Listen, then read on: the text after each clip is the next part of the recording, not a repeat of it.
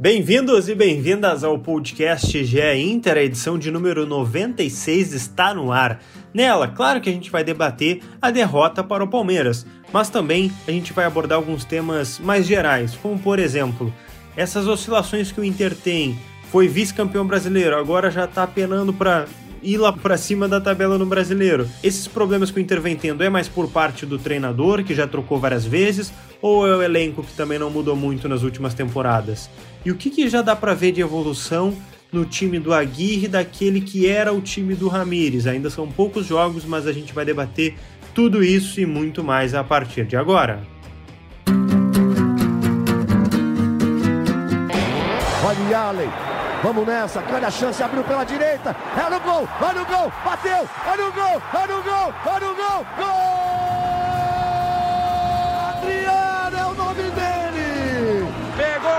bola viva dentro da grande área. O Fernandão bate. Gol! Faz o gol, garoto. Faz o gol, faz o gol, faz o gol, faz o gol. É no gol, é no gol, é no gol. É Fala pessoal, tudo certo? Começando mais um GE Inter aqui para vocês. Eu sou Lucas Bubbles, repórter do GE. Globo substituindo a voz que você já conhece aqui do Eduardo Deconto, que hoje está de folga, merecida folga, né, depois do friozinho que fez aí quarta-feira no Beira-Rio, em que o Inter perdeu para o, para o Palmeiras, perdão, por 2 a 1 Eu estou na companhia de duas estrelas aqui que jogam muita bola. Um eu já vi jogar, o outro dizem que joga. Que quem joga muito é Tomás Rames, repórter também aqui do GE. Globo, setorista do Inter. Tudo bem, Tomás? Tu começou muito bem, hein, Lucas? que brilhante essa, essa tua introdução. Senti que tu vai ser fantástico no podcast hoje, gostei muito disso. E, né, vamos ter hoje de novo a nossa dupla sertaneja, né, os quase gêmeos Lucas e Luca, né, para eu me confundir quando tentar falar com vocês, mas já que você voltou a ser nosso âncora, né, já que é sempre o diretor do programa, queria também que lembrasse, né, quando você nos incitou a falar sobre os prognósticos do brasileiro, que, né, acharam meus palpites uh, meio temerários, e o que, o que diriam hoje em dia, né? Quando passadas oito rodadas, eu fui bem nos palpites, né? Mas eu é só dar... um comecinho. Não, perfeito, perfeito. Mas eu, é, como sou né, fui educado, tenho, sou um gentleman, né, como diriam, é, eu vou dar primeiro as boas-vindas ao Luca Pumes, antes de né, responder ao Tomás, é, que também está aqui conosco, né, o torcedor colorado aqui do GE, que você já deve conhecer, faz os vídeos lá para o internacional e também está aqui no nosso podcast. Bem-vindo, Luca. Muito obrigado pela, pelas boas-vindas, né, meu quase gêmeo, como diria Tomás Rames. É, eu queria também entender, bom, já que ele é o que joga muito, eu sou o que dizem que joga muito, que é o que sobrou. Eu queria saber quem é que anda proferindo inverdades por aí, mas hoje eu vou aquecer minha musculatura voando no ângulo de mão trocada para buscar algumas bolas que serão arremessadas contra o meu gol e hoje eu vou jogar uma bola, estou um pouco menos triste do que eu estava ontem.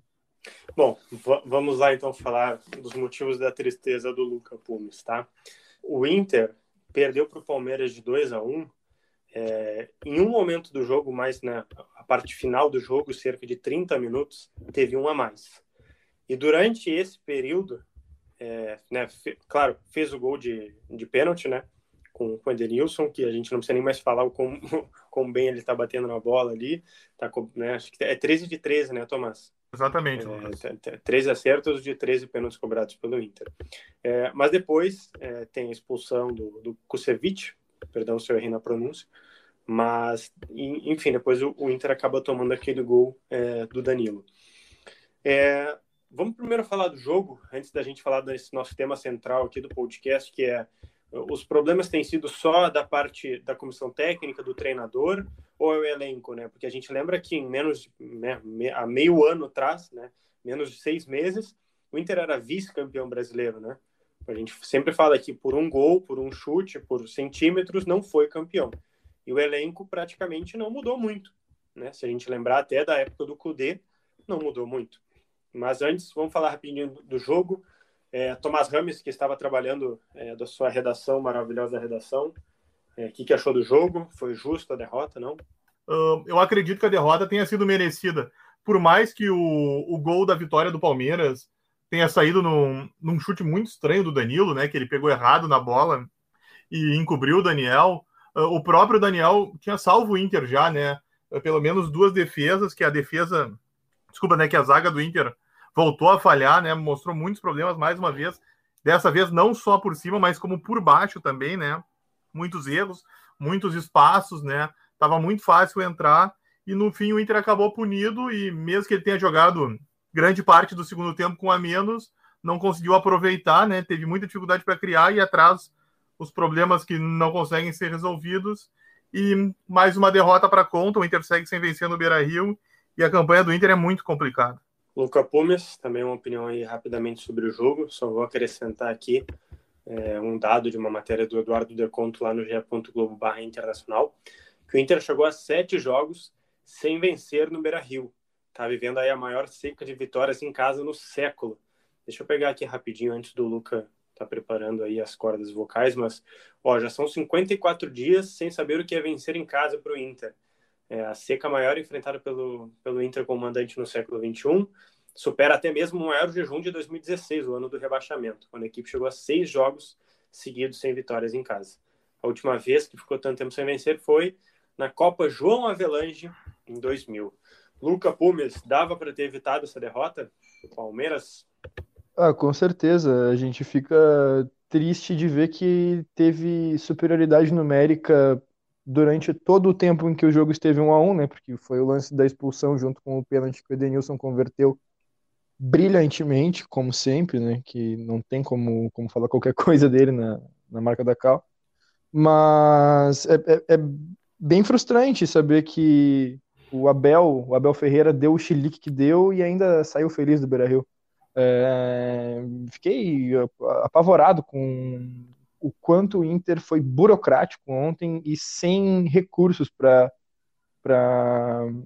concretizar as ações, né? Tipo, uhum. porque eu via um time que só fazia o óbvio, chegava ali, passava para o lado, não faltava alguma jogada de efeito para fazer é, o diferente, né? Então a gente está sofrendo bastante com isso. Eu acho que o Aguirre ontem também é, não soube jogar o, o, a partida à parte, né? Com o perdão das palavras, é, de xadrez que se faz entre os treinadores a cada jogo de futebol porque conforme alguém vai colocando uma peça, tu é obrigado a modificar outra. E eu senti o Aguirre muito deixando o jogo acontecer. Não, eu, eu confio na equipe, estamos com um a mais e vai rolar. O Inter tem que saber o seu lugar no mundo hoje. Eu tenho que parir uma bigorna todo jogo para fazer um gol e parir uma bigorna para não tomar dois, entendeu? É, e parir outra bigorna para não, não tomar uma goleada às vezes, como aconteceu contra o Fortaleza, é complicado. E o Maurício foi. Ah, vamos lá, o Maurício não era para começar o jogo, é, o departamento médico, sei lá, não sei quem de fato falou que ele não tinha condições de jogar os 90 minutos, mas ele é quem faz a diferença no meio-campo do Inter, entende? Como que, que ele não entra durante a partida, pelo menos? E por questões físicas, a gente vê que alguns jogadores do Inter não estão muito bem fisicamente. Óbvio, a gente sabe que não é só a questão do que está aparente, que os músculos lá do Maurício poderiam estar né, mal, é melhor preservado que perder é, várias rodadas dele, mas ontem era jogo para ele, entendeu? Aliás, todos os jogos baseados no que a gente vem vendo do setor do meio-campo do Inter, com falta de criatividade quando o Tyson não tá, o Maurício é obrigado, tá? porque o Patrick e o Edenilson não estão mais resolvendo como resolviam naquele tripé do Odair lá em 2018, tá ligado? Uhum. É, bom, vamos já adentrar no nosso tema central aqui do podcast, que é, é esses problemas que o Inter né, vem atravessando é, ao longo da temporada. É, assim, eles são mais é, parte é, do treinador da comissão técnica ou é do elenco? É, e abrindo aqui para debate, quem quiser pegar a ficha 1 aí. E lembrando, né, esse elenco não, não foi muito alterado, né? A gente tem peças aí que já estão há, ao menos duas temporadas seguidas no, no time e até no time titular. Quem quiser a ficha 1. Pode ir, Tomás, se quiser. Uh, é uma soma de fatores, né, Lucas? Uh, eu acho que colocar muito assim na culpa do Aguirre agora é até complicado, né? Ele tem três jogos, né? Ele tem o quê? 10, 12 dias de. Ele foi apresentado segunda-feira, ele tem 12, nem 12 dias, nem 15 dias de, de Inter, né? Então. Tem duas semanas. Exatamente, ele tá tateando ainda, tá conhecendo bem o grupo, entendendo como ele vai jogar, né? É, ele já podia ter corrigido algumas coisas, claro que já. Uh, o Luca acabou de citar que ele gostaria de ter visto o Maurício em campo pelo menos algum minuto uh, contra o Palmeiras, né? Uh, mas isso aí é claro, isso aí é uma decisão dele, mas a questão da tática, esse time ele apresenta problemas que são complicados. A questão da defesa é muito difícil de corrigir. Não, o Aguirre está tentando, né? Como, agora ele recebeu reforços, o Paulo Vitor já tinha chegado, hoje nessa quinta o Inter, enfim, apresentou o Bruno Mendes, que ainda não vai poder uh, estrear porque ele pertence ao Corinthians, né? Então ele não joga no sábado, mas na, na rodada seguinte ele vai estar à disposição. É complicado para o Inter. E na frente o Inter vai ter que arranjar uma outra forma de jogar, né? Talvez o Maurício comece a ganhar mais espaço. O Bosquilha tá, tá voltando, né? Ele já entrou e com o passar do tempo ele vai começar a ganhar mais tempo e essas são as alternativas, mas não tem muito o que fazer, né? Eu acho que o principal, a missão da Aguirre é corrigir ali atrás, porque aí talvez o Inter possa ter um ganho, né? Uh, o, o Abel, vamos lá, uh, o Cudê não usava o Moledo, que eu entendo ser o melhor zagueiro do Inter, né? E conseguiu ter uma campanha boa, mas quando o Abel chegou, após ele começou com o Zé Gabriel, mas depois ele entendeu que o Moledo tinha que jogar, botou o Moledo e, o, e a zaga, e o sistema defensivo fluiu, né? Teve o Dourado também ali protegendo. E e sem o Moledo, uh, o, Cuesta o está muito frágil, ele está passando por uma fase muito delicada, né?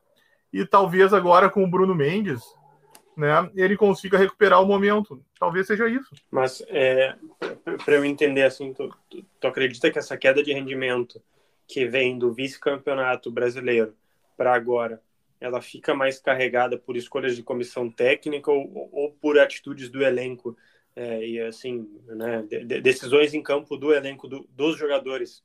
Ah, os jogadores estão tentando ganhar, né? Tipo, eles estão se esforçando.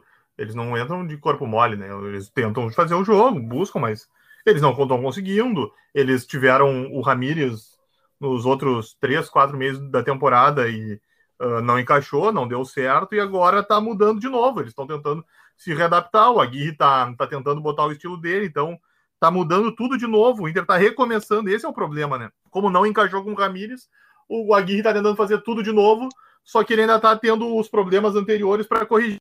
Esse é o detalhe que eu acho que é um crucial e complica o Inter nesse, nesse início de caminhada do Aguirre, né? Ainda que eu não veja o grupo do Inter tão forte assim, e eu acho que aquele vice-campeonato do Inter foi, foi até superior ao. Óbvio que quando você chega ali, tá tão perto, o Inter foi líder durante trocentas rodadas, ganhou nove seguidas, né? Lógico que aí tem a ilusão do torcedor, mas eu entendo até que se for pensar assim friamente, o segundo lugar do Inter foi até melhor do que poderia, assim, que fosse pensar. Acho que qualquer um pensaria antes do, do brasileiro, né? Que aquele grupo chegaria. acho que aquele grupo conseguiu mais do que seria a lógica, né? Acho que esse grupo ele tem força para lutar por uma Libertadores, mas aquela campanha lá foi muito forte, né? Foi muito boa muito fora da curva, acredito. É, aquela arrancada do Abel foi, foi fantástica, não tem o que dizer, sim, né? Sim. É, agora o Luca Pumes também queria te ouvir. É, esses, se tu quiser até ampliar a nossa análise, né? Eu estou colocando aqui do ápice, né? Que é o vice-campeonato brasileiro, é aquele início de 2021, final de temporada de, de 20, né? Que a gente chama, para agora, né?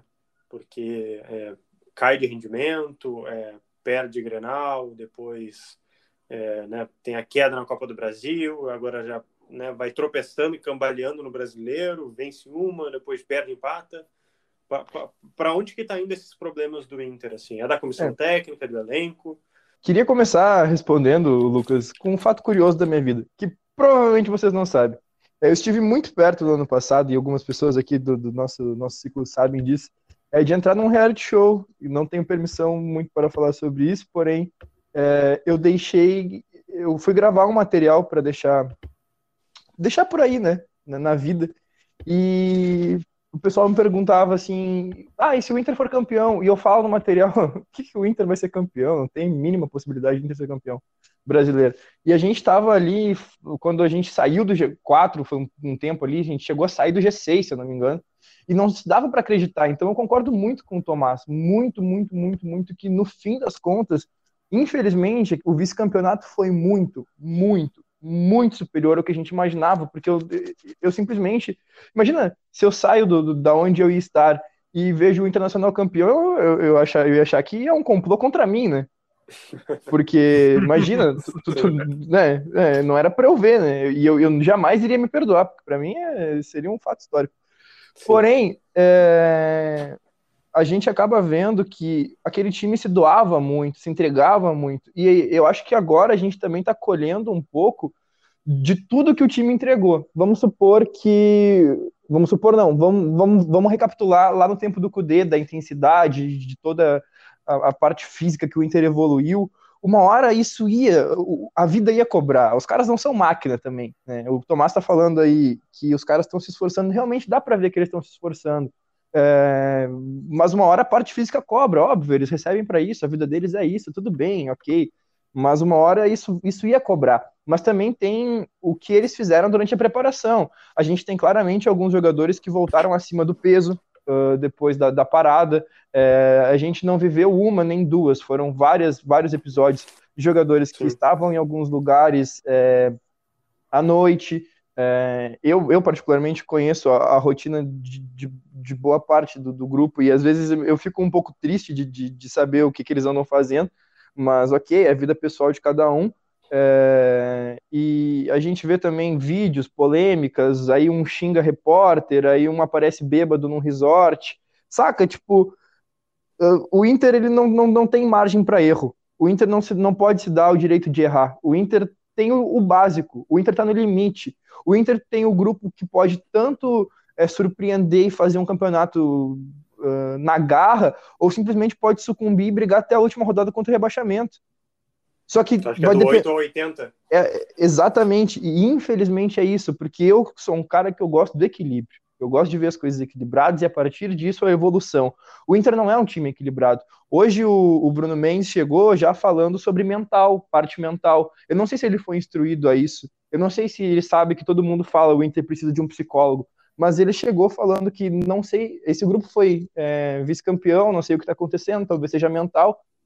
Todo mundo já percebeu isso tem alguma coisa aí que precisa ser mudado, mas óbvio, a seriedade, a seriedade de entender que a gente não tem direito de errar, que a gente não tem, a gente não é um time de craque, que tem que ser mordendo a grama até o último segundo em todas as partidas, que no Campeonato Brasileiro de pontos corridos mais do que nunca. Ano passado a gente viu que todo jogo é uma final, desde a primeira rodada. Todo jogo é uma final. É clichê, é clichê. Mas se o Inter tivesse não tivesse desperdiçado um pênalti contra o Atlético Goianiense no, no, segundo turno do campeonato do ano passado, acho que já esse ano, né, na, em 2021, válido pelo de 2020, é, não, não, ou, ou, não sei, não, não, me lembro agora quando foi esse jogo contra o Atlético. Goianiense, mas já eram dois pontos, entendeu? É, um pênalti que foi batido de maneira displicente, é, se eu não me engano, pelo Thiago Galhardo, deu para sentir, foi no pós-seleção dele. Então, é, tem, tem muita coisa aí que, é, que, que, a gente não pode se dar o direito de errar. Tem que ser muito sério, porque não é um time de craque, é um time esforçado, é um time que tem peças, é um time que, se trabalhar como uma engrenagem, pode dar certo, pode nos tirar da fila. Ele tem peças que eu acredito serem melhores do que a gente tinha há dois anos atrás, e a gente vem chegando, Copa do Brasil, Brasileirão, é, e sempre batendo na trave. Dá para fazer, já mostraram que dá para fazer porque muitos times brasileiros acabam pipocando, entendeu? Tá, eu, eu, eu, eu, preciso entender, assim, é, eu acho que vocês dois estão convergendo, é, assim, estão indo para um, o mesmo caminho, que é a questão do elenco, assim. É, o elenco não é o maior dos problemas, mas pode ser. É isso que eu tô, é, posso interpretar desse jeito. Assim, é, é ah, ele, tem grupos eles, melhores eles podem... que o Inter, né? O Inter é inferior não, ao é- Palmeiras, né? A lógica é a lógica se for pensar é o Inter perder para o Palmeiras, né? For pegar assim, tu for pegar friamente, a lógica é que o Inter perca para o Palmeiras, que o Inter perca para o Galo, que o Inter perca para o Flamengo. Se tu pensar friamente, é isso, entendeu? Mas o Inter, óbvio, o Inter no jogo ele consegue equilibrar as coisas, as forças, entendeu? Mas uh, o Inter tem força para jogar ali, para lutar pela Libertadores. O título para o Inter uh, é algo assim maior do que a expectativa, se for pensar, né? O grupo do Inter ele não é tão, ele não tá nesse, nesse nível para esses times que lutam. O Inter conseguiu lutar, que foi algo maior do que ele poderia, né? Tá, não, perfeito, entendi, entendi.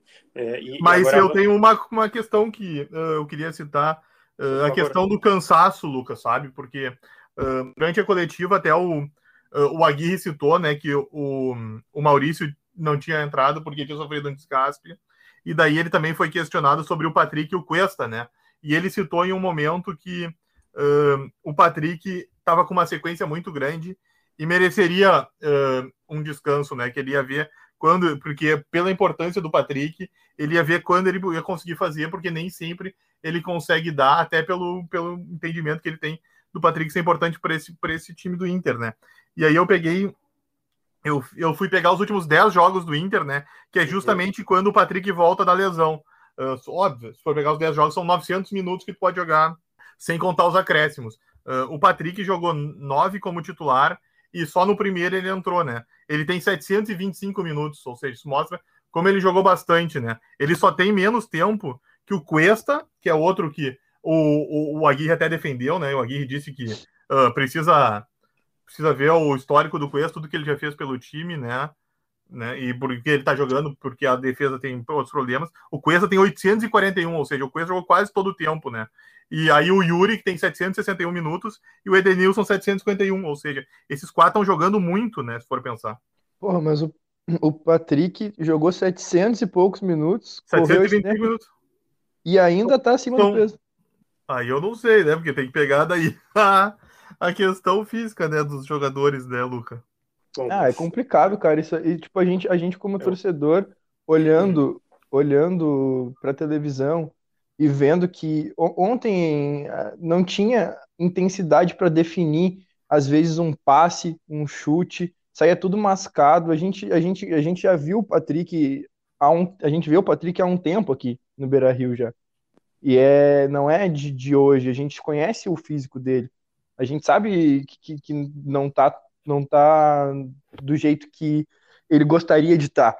E eu não tô tipo dizendo que é, qualquer uh, que, que, ele é relapso ou alguma coisa do tipo. Só que não, não, não, não, tá, não tá dentro do padrão do, do Patrick. E ele já foi muito importante pra gente e a gente sabe o que, que ele pode render, mas hoje não tá rendendo. Que eu, eu acho que o Patrick ele tá sendo. Uh, o Patrick já foi utilizado de ponta esquerda, de meia esquerda, de volante, de lateral. Tipo, eu acho que ele tá. Eu acho que o Inter tinha que tentar definir assim mais ou menos agora onde ele vai ser utilizado, entendeu? Até para potencializar as virtudes dele para o time. Eu queria avançar um pouquinho para a gente ir, digamos assim, para nossa parte final do podcast, antes das considerações finais de vocês, é, é entender assim que pontos ou que assim, né, que, que fagulhas já deu para ver em que o Aguirre conseguiu evoluir do trabalho do Ramires. A gente sabe, e são apenas três jogos, o Ramires, é, desculpa, o Aguirre, se eu não me engano, ele tem dois ou três dias de treino completo com o grupo. Até porque, assim, os treinos normalmente pós-jogos, né, Tomás? É aquela coisa, quem, quem atuou 60 minutos ou mais fica na academia, é, não faz nenhum trabalho tático, né, não faz nenhum trabalho de parte técnica. Então, assim, é muito difícil ter um dia em que tem o um grupo de 30, 32, 34 jogadores à tua disposição. Então a Guirre teve poucos dias disso. Mas vocês conseguem ver alguma evolução? Pode ser na parte tática, na parte numérica, na parte de escalação. Vocês conseguem ver alguma coisa ou é a margem que precisa evoluir? Então, Lucas, eu acredito que o Aguirre, o grupo tá, parece. Tem uma, acho que a questão motivacional, acho que o Aguirre Uh, não que o grupo não. Acho que o grupo tá, tá mais. Não sei como dizer, entendeu? Mas eu acho que ele tá mais forte assim do que tava com, com o Ramires. Não que ele não for, não tivesse anímico com o Ramires, entendeu? Mas eu entendo que agora tem mais. Mas acho que ainda precisa corrigir muito, entendeu? Acho que principalmente a defesa. Uh, o Inter tomou gol em todos os jogos com a Aguirre. O Inter sempre toma gol, né? Isso não é a culpa do Aguirre, né? Mas eu acho que esse é o principal ponto, né? Que ele tem que Para corrigir. Evoluir exatamente para evoluir. Uh, o Aguirre tem usado os garotos, né? Que é algo que a torcida principalmente pede, né? Para dar chance, ele tem dado chance, né? Inclusive o, o rodízio que é tão criticado é uma forma de dar chance para ele ver quem gosta, não, não. Mas uh, isso é um ponto de evolução para ti? Eu acho que. Eu acho que claro, é pequeno. A, a, gente já salientou aqui, né? É um, uma é, amostra de a ainda dele é muito pequena, né, para ver. Eu acho que principalmente no talvez no primeiro jogo, óbvio, tinha a fragilidade da Chape, mas ele mostrou algumas virtudes, né? E bom, eu acho que contra o Palmeiras, o Palmeiras, o Inter mostrou muito as fraquezas do Inter, né? Pegou um time com mais força e aí fica o Inter fica acaba exposto, né? Porque mostra os problemas. Acho que o, é isso que o Aguirre vai ter que resolver, né? Acho, principalmente, eu entendo que o Aguirre deveria começar corrigindo por trás, né? Principalmente trabalhar muito a bola aérea defensiva, que precisa corrigir de algum jeito. Talvez o Bruno resolva, né? Não vai poder ser nesse final de semana por causa do Corinthians, mas é ali o principal problema, né? Não adianta. Ele vai ter que conseguir dar um jeito, talvez fortalecer. Ele, quando ele, ele mesmo falou, né, que botou o Johnny e o Dourado para dar mais sustentação. Ou seja, ele está enxergando os problemas do Inter. Ele está tentando achar um norte, só que ele ainda não conseguiu fazer dar certo, né? Mas ele já ele já está detectando os problemas que o Inter tem e como corrigir. Ele está tentando achar uma forma como ele vai fazer. Vamos ver aí se ele, se ele terá tempo. Acho que tempo não, em termos de horas, dias, mas, né, até porque é um jogo atrás do outro, a gente até pode depois dar a sequência do Inter aí, mas vamos analisar, vamos analisar. Agora eu quero a análise do Luca Pumes, que já tomou o seu copo d'água, é, para entender que aspectos já deu para ver de uma pequena evolução, ou ainda não viu, ou que nem o Tomás disse, ele acha que a evolução pode vir né, do, de, de arrumar o sistema defensivo. Né? Já, já tentou, por exemplo, dar essa, essa sustentação, perdão, no meio de campo ali com, com, com o Dourado e o Johnny. Uh, ah, para mim, uh, o que mais me anima, e sim, há o que me anima nesse começo de trabalho, é a postura do time de buscar o gol, uh, de estar tá indo para cima, de, de ser um time um pouco mais direto. Isso tu já viu diferença? Isso, isso, e, porque. Isso sem dúvida, isso é muito bom o Lucas citar, né? Que o time não dá mais aquele troca de passes lá atrás, que ele tanto que gostava antes, agora o time já busca o gol. Eu concordo muito bem, lembrado disso aí, Lucas. É, isso, isso me deixa bastante contente, porque, bom, no fim a gente quer ver um time. O time ele pode ser propositivo sem ser objetivo, né? Que era mais ou menos o, o que o, o Ramires pregava. É, mas agora a gente vê um time um pouco mais propositivo e objetivo ao mesmo tempo, né? Isso me agrada bastante e eu tenho eu, eu, tipo assim, ó, fecho hoje pro Aguirre até o final da temporada, eu fecho, não, não, ah, eu tenho, ah, vai que lá no, lá no meio ele comece a patinar, não, não, não, eu confio muito no trabalho dele, mesmo, mesmo, mesmo, mesmo.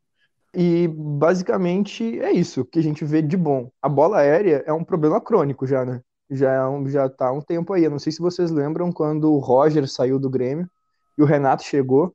O Renato corrigiu um problema de bola aérea é, do, do Grêmio, a, virou folclore já, né? E a partir daí o Grêmio ganhou o que ganhou, né? É, eu, não, eu, não, sei qual é a fórmula. Eu acho que a gente vai ter que ligar pro Renato, não, brincadeira, jamais. É, mas nós vamos ter que, que, que, entender a fórmula, estudar o que que, o que que tem que ser feito, ou mexer nas peças, né? Porque faz tempo que as peças estão aí. Na defesa, eu tenho plena consciência de que o problema são as peças. Tá, mas, mas daí não... eu, eu, eu, vou ter que te apertar aqui. Que peças tu te refere? Porque trocou o goleiro a um pedido da torcida e até por, um, não, por uma análise é ótimo. Que, que, que, o Daniel poderia render mais e acho eu, a opinião do Lucas, que está rendendo mais que o Lomba. É, que outras peças tu vê que dá para trocar? Não, é, tipo assim, ó, o Vitor Cuesta ele, ele tem que parar, o torcedor, de maneira geral, é, muitos já, já olham para o Vitor Cuesta e, e, e, conseguem enxergar alguns erros, né? É, mas tem, para algumas pessoas, Vitor, Vitor Cuesta é incontestável. Isso não é verdade. Muitas vezes ele não sai do chão, muitas vezes ele não está no lugar certo na hora de marcar testaria uma troca, então. É, mas é que, tipo assim, ó, como a gente falou no último podcast, perto dos outros ele é o Messi, né? Do, de quem tá jogando do lado dele. É, porque não, não tá, não tá Tipo, a, a, dupla dele é sempre pior que ele, entendeu? Então acho que é por isso que a gente não tá dando muita atenção. Mas ele não tá contribuindo muito também. Às vezes ele também esquece que ele é zagueiro, né? Ele curte a dele pela, pela lateral ali. É, às vezes ele cruza muito bem, ele, ele tem os méritos dele. Uh, ele deu um cruzamento muito bom lado. pro Yuri até contra o Palmeiras, né? Sim, sim, e, e, a gente não pode esquecer que a gente, naquele lance do Denilson no ano passado, no ano passado, no Brasileirão passado, foi ele que fez a jogada, né? Ele foi para cima, ele driblou no, no, no, o gol que não valeu, né? Ele, ele, quando ele vai, ele tem a qualidade. Né? Ele tipo tem, assim, mas. É, é, a balança, né? mas é o famoso vai, mas não vai muito, né? Vai, mas não vai sim, muito. Sim, porque sim. ontem ele, ele fez a tabela com o lateral e ele curtiu de ponta. Ele tava. O, o lateral ficou, ele, que era o Heitor, se eu não me engano, na hora. Ele, uhum. E quando veio, ele tava na ponta. E aí o Palmeiras já tava correndo, entendeu? Então, tipo, cara, tu tem que jogar atrás, dar uma segurada aí, principalmente porque o momento não é bom. Quando é que a gente pode ousar? Quando é que a gente tá bem para ousar? Quando a fase tá boa. Né? Quando a fase tá, tá, Quando a bola bate no joelho do, do volante e entra. Eu... Aí a gente pode ousar, senão a gente faz o básico e torce para dar certo. Vamos fechar o podcast com a sequência do Inter bem rapidinho, temos aí uma média de cinco minutos. É, bom, o Inter hoje 14, nove pontos, oitava rodada. É, acho que não muda muito aqui, deixa eu ver Atlético Mineiro, Atlético Goianiense. Não, é, o Inter provavelmente deve ficar aí em 14. É, agora, tem uma sequência aí que eu acho que vai ser bem, bem, bem importante para o Inter, mais do que, do que vinha sendo essas primeiras rodadas do Brasileirão. Não sei se vocês concordam comigo, tá? Pega o Corinthians fora agora, final de semana. Depois tem São Paulo no meio da semana. No outro final de semana, no dia 10 de julho, o Grenal na Arena. E aí tem as oitavas contra o Olímpia, né? É, começa fora, depois decide em casa. E o Juventude no meio dessas, desses jogos de ida e volta da, das oitavas. Da, deixa eu ver, um, dois, três, quatro, cinco, seis. Acho que esses seis jogos são bem, bem importantes. Assim, um, não sei se vocês conseguem ver também essa importância, tamanho assim. Ter, acho eu que o principal jogo aí, jogos são contra o Olímpia. Não sei. Ou vocês colocam um Grenal acima. A Libertadores é sempre importante, né? Mas é que eu acho que o Inter não pode. Uh, o, Inter, o Inter tá fechando o G4 da segunda página, né, Lucas? Então eu acho que o Inter não ah, pode. Tu, tu, já tá tendo essa visão. Não, é que eu acho que. Assim, não, é que eu acho que se o Inter pretende mesmo uh, disputar a Libertadores de 22, né? Uh, o Inter precisa começar a engrenar, né? Não dá para. Tem muitos jogos complicados, né? Jogar em Itaquera para o Inter é um problema, né? O Inter tem muita dificuldade. O Inter nunca ganhou em Itaquera. Uh, é muito complicado para o Inter lá. A tabela essa é muito ruim para o Inter, né? Uh, o São Paulo não está numa fase boa, mas o Crespo já, no começo do ano mostrou um momento bom. Talvez o jogo com o São Paulo seja bom para o Inter, né? E depois o Grenal, ou seja, são três jogos em sequência bem delicados que o Inter vai ter, né? Que ele precisa. Ele, ele, o Inter precisa somar, entendeu? Nesses, nesses, o Inter precisa somar pontos nesses três jogos, né? Sim, Imagina se o Inter perde dois jogos aqui, a, a, ele fica muito complicado. Ele precisa pelo menos fazer quatro, cinco pontos para continuar respirando assim. E, bom, caso ele queira, né? Daí, a partir do momento que ele né, consiga, se lógico, ele ganhar duas, três, aí ele já começa de novo a olhar para a parte de cima da tabela, né? Que é o que todo mundo achou que ele lutaria, né?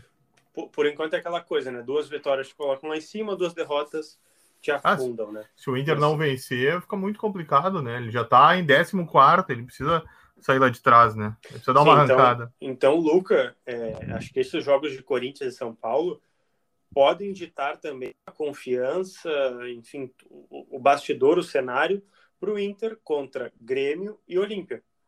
Porque é o que o Tomás está falando, né? Tu, tu, tu perde para o Palmeiras. Aí tu tem Corinthians e São Paulo. Não vence os dois, tu chega a quatro jogos sem vencer. Para pegar o Grêmio, que acho que tá pior que o Inter, né? Acho não, tá pior, né? o Grêmio é, tá em último, né? É, tá, não, não tem nem contestação, ele está pior. É, e aí tu pega um clássico em que os dois talvez estejam instáveis, ou seja, né? E depois ainda tem o Olímpia. Eu acho que concordo com o Tomás, assim, acho que Core... tô revendo aqui, tô te dando, né, a razão, Tomás, acho que Corinthians e São Paulo é mais importante que o Olímpia hoje, dia 1 de julho. É, Luca, eu... não sei se concorda com a gente. É, porque pode se criar uma bola de neve, né? Se chegar, se, se tiver resultados ruins contra Corinthians e São Paulo, a bola de neve vai estar tá absurda no tamanho no jogo contra o Olímpia, né? Vai estar tá horrível. De, pro Grenal de... também, né, Luca? É, pro Grenal é que. Vamos lá. O Grenal, o Grenal é sempre um, o famoso campeonato à parte e, e o Grêmio ele tá em último, mas o Grêmio tem partidas a menos, né? Duas, se eu não me engano, não? Sim. O, Grêmio, o Grêmio, o Grêmio é, tem, o Grêmio tem seis. É, e não deve jogar até. Eu acho que até o Grenal ele não joga esses dois, é, Cuiabá é, e Flamengo. É, o, o Grêmio tem, tem. Ele tem a pontuação de lanterna, mas ele tem. óbvio, né? Não dá para, não, não, não tô fechando uhum, os olhos uhum. para a crise que está acontecendo lá e jogar a pressão para lá. Dá para sentir o que está acontecendo. Mas a grande questão é tem essas partidas a menos que já colocam fora do, do, do, do Z4, né? Em caso de duas vitórias. Agora, é, o, o, o, que, me, o que me, me bate no, no sentimento utópico de torcedor é que a Libertadores é, parece o único caminho plausível se a gente for a pau e corda de ganhar alguma coisa. Óbvio, está muito distante. Hoje a gente não pode se iludir é, de que bah, se jogar o que está jogando e mais um pouquinho. Não, tem que jogar muito mais do que está jogando. Muito mais. Mas querendo ou não, a gente está vivo numa competição que a gente já viu, sei lá, o Colo-Colo ganhar, entendeu?